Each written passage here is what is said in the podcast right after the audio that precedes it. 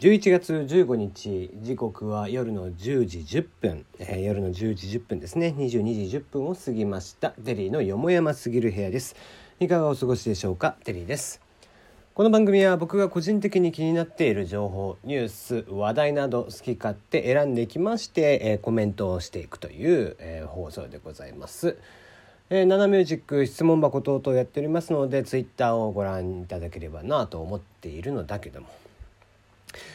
えー、まあ、寒くなってきて、えー、どんどんどんどん風邪とかがね、えー、流行りだしてるんでしょうかね、えそんな中、まあ、いろんな病気とかがやっぱりあるわけですけども、え今日の1個目の話題ですね、えエボラウイルス初の輸入検討住民納得できないということでですね、えエボラ出血熱まあもう皆さんもね名前ぐらいは聞いたことあるんじゃねえかな、えエボラ出血熱まあ今でもね、え南アフリカアフリカ大陸の方、えー、とどこだったっけな、えどっか今200 100人ぐらい超えて感染していて死亡者が出ているというところが確かあったはずで、えー、まあ相変わらず一旦広がってしまうとガガガッと広まっていく印象のあるエボラ、えー、こちらのですね、えー、まあ、海外で多発しているというところから、え厚生労働省は15日海外からの原因ウイルスこちらを輸入する検討を始めたそうです。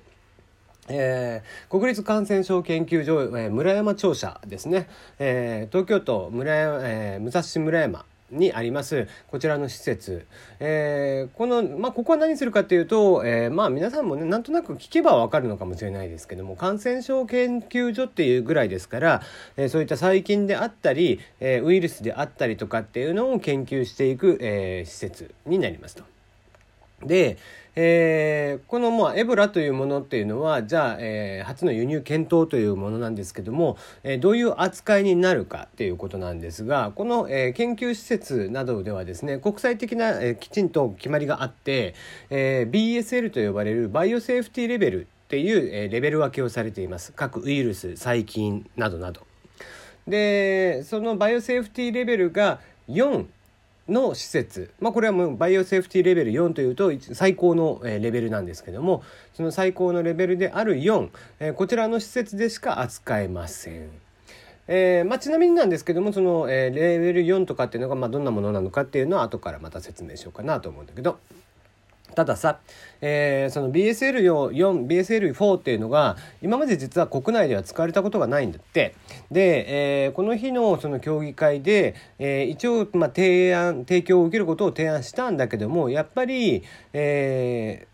ー、住民からですね、とにかく受け入れが得られないと。えー五輪だからとか言って、えー、認めるというのはおかしな話ってああいうことで不安もあった不安もあったり納得ができる状況にはないということなんですね。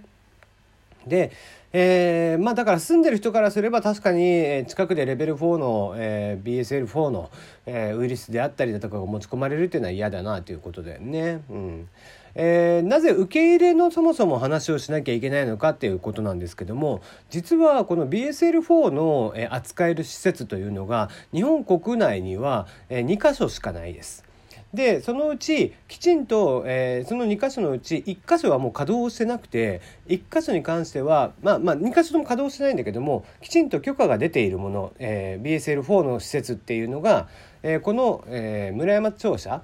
しかないんだって。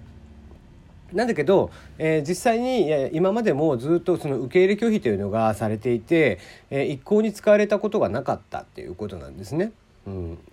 でまあ今年もね今になってすでに流行りだしているということから、まあ、前回ねエボラがあの大流行した時、にも結構、えー日本にね入ってきた人がエボラなのかどうなのかみたいなのがかなり疑われましたけども、えー、このままでいくとですね BSL4 のその施設がない中でじゃあ病院とかの隔離とかってどうなるのかとか、えー、そういったものっていうのが全く受け入れできる場所がなくなっちゃうんですよね。で、えー、もちろんそのエボラの、え病原体を扱って、えきちんとえー、先進国そのこの病気に関しての先進国並みの検査というのができるようにならないとやっぱりいざっていう時に実際に、えー、検査さえできなくなる。えー、まあ、ここの人たちが受け入れ拒否をするのは分かるんですけどもきちんとした運営であったりだとか、えー、そのリスク管理等々をしっかりしてもらった上で、えどこかしらがそろそろもう BSL 4に関しては稼働していかないと本当に、えー、日本は島国なんでね、えー、一人の、えー、人から移されて、えー、一気に広まってしまってっていう大ダメージを食らってしまうというのは往々にしてありえるのかなとは思ってるんですわ。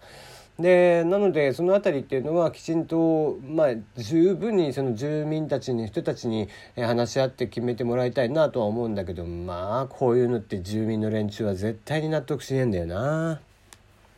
だからどういうふうにねどういうところに場所に置くのかっていうところですよね。うんだだっ広くて北海道とかね鹿児島とかっていう、まあ、とにかく田舎の方、えー、にだだっ広いところに置きたいっていうのは多分あるんでしょうけども言うて東京に近くないと、えー、羽田であったり成田から持ち込まれたそのウイルスっていうのが、えー、すぐに検査ができないってなると意味がなくなっちゃうわけで。うん、これはまあすごく難しい問題なんじゃないかなとは思いますね。はい。えー、ちなみにこの、えー、先ほど言った BSL4、えー、どういったものが含まれるかというとですね。あその前に BS、えー、BSL3 からいこうか、えー、3だと HIV ウイルス、えー、抗定域ウイルスですね。豚コレラ、えー、鳥インフルエンザウイルス、えー、インフルエンザ自体はレベル2なんですけども鳥インフルエンザは3ですね、えー、狂犬病とか、えー、SARS ですね、えー、最近流行りの SARS ですね、えー、ダニ媒介、えー、脳炎ウイルスとかがあります。であとはそうですね BSL4 まあ BSL 例えば3であれば心筋であったりだとか細菌っていうのも、あるんですが BSL4 になるともう全部ウイルスのみですね、えー、マールブルウイルスエボラウイルス、ラッサウイルスクリミア今後出血熱、えー、ウイルスですね、えー、天然痘ウイルス南米出血熱ウイルスということで、まあ、出血熱系が多いですね、うん。まあ、感染率も高く、えー、飛沫感染であったりとかもしていくっていう中で、まあ、非常に極めて危険性が高いということですね。えー、BSL4 はですね、まあ、どれぐらいの安全施設になっているかっていうことなんですけどもまず、まあえー、当然ながら白衣とかは着なきゃいけないですよね白衣で、まあ、さ白衣もしかもそうですし、えー、防護服ですよね。えー、で、まあ、正面にはバイオハザードの計画をしなければならないとかですね、えー、廊下等からの立ち入りは制限し、えー、エアシャワーなどの設置とかですねまあ、とにかく、えー、通気口の管理とかも必要になりますよね。うんえー、さらにレベル4になるとその、えー、シャワー室の設置であったりだとか通り抜け式のオートクレーブっていう、まあ、あのよく見る、え、あれですよね消毒とかをバーッとしていくやつですね。うんとか、え、実験室からの排気は高性能フィルターでかつ二段浄化するとかですね、えー、いうことで、まあ、こういった BSL4 のですねレベル、まあ、国内外、えー、合わせて40箇所かな。えー、あるんですけどもまあ40箇所のうちね1個は日本のやつで稼働してないっていうのがありますんでね、えー、やっぱりまあ昔もあったんですって日本にね、えー、入り込んできたウイルスが検査ができなくて結局アメリカの方で検査したみたいなのがあったらしくて。まあえー、住民の方には非常に、まあ、その辺りはね申し訳ないですけどもできてしまった以上はねその施設を作ってしまった以上はやっぱり稼働させないことにはもったいないですし、えー、もちろんそれによって、えー、救われる命がね、え今後もしかしたら可能性としてはあって、えその辺り、まあ、十分にね納得をしていただきたいとは思うんですけどもね、まあ、どれぐらいの、え場所にねその住居から、えー住居というかねその居住区からのどれぐらいの距離があるのかっていうとこも当然あるとは思うんですけどもね。えー、この辺りはしっかりと、えー、やってほしいなと思っておりますが、えーないえー、長崎大学への BSL4 の設置というのも今検討をされているということですね。じゃあ次。えー、神奈川県が税金の支払いに対して LINEPay を導入するそうです。県でキャッシュレス化を推進していくよということ。うん、まあネットの反応を見ているといまいち反応が悪い気がしますが僕はまあ別に悪くはないんじゃないかなと思いますね。えー、別に LINEPay ということだけじゃなくてですね、まあ、税金を必ず現金で支払わなければならないっていうのもどうなんだろうっていう気がしますよね。うんまあ、キャッシュレス化によってえー、いろいろとバーコードを読み取って支払いができていく、えー、例えば、えー、事業自動車税個人事業主税とかですね、えー、不動産所得税とかっていうその税金のものが、まあ、県から、えー、届いた納付書の、えー、バーコードを LINEPay で読み取ってさっと払うっていうのはありなのかなという気がします。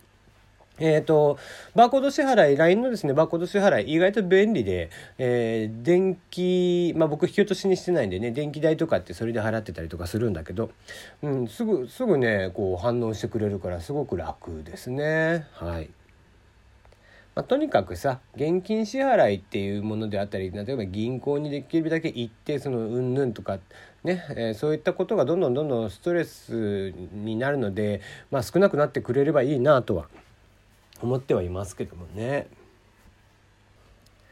はい次ですね。YouTube レッドと呼ばれておりました、えー、名前変わって YouTube プレミアムですね、えー、こちらがいよいよ昨日からかな、えー、リリースをされましたね。日本でもやっとやっと。もうほんと去年の夏には来ると言われてたんですけども長かったっすね。はい、えー、そんな YouTube プレミアム、えー、毎月1180円かなとかを、えー、日本では払うと。いうこと。えー、iOS では1550円ですね。えー、結構高いです、正直。えっ、ー、と、YouTube レッドが多分1000円ぐらいと言われていた中で、えー、意外と1.5倍ぐらい値段がするという感じになりましたね。うん、まあ、そうね、3ヶ月無料なんでとりあえず試してみようかなと今思ってますけども、うんまあ便利なんですよもう明らかに便利なのは分かっていて広告見なくて済むしバックグラウンド再生できるしね、えでえっ、ー、とあれだっけ、えー、ダウンロードもできるんだっけか とかね、まあ、そういうのもあったりとかして非常に便利だったりはするんですがちょっとお値段割高かなと。ね、いきなりその、まあ、今までのその音楽サービスとか、えー、Amazon のプレミアム Amazon プライムとかには入ってれば Amazon のミュージックも聴けるしね、うん、わざわざこれに、まあ、じゃあまた登録するかっていうとちょっと疑問だけども一回使っちゃったら多分戻れなくなるサービスなんだろうなという気はしていますね。はいじゃあじゃあまた明日お会いいたしましょう。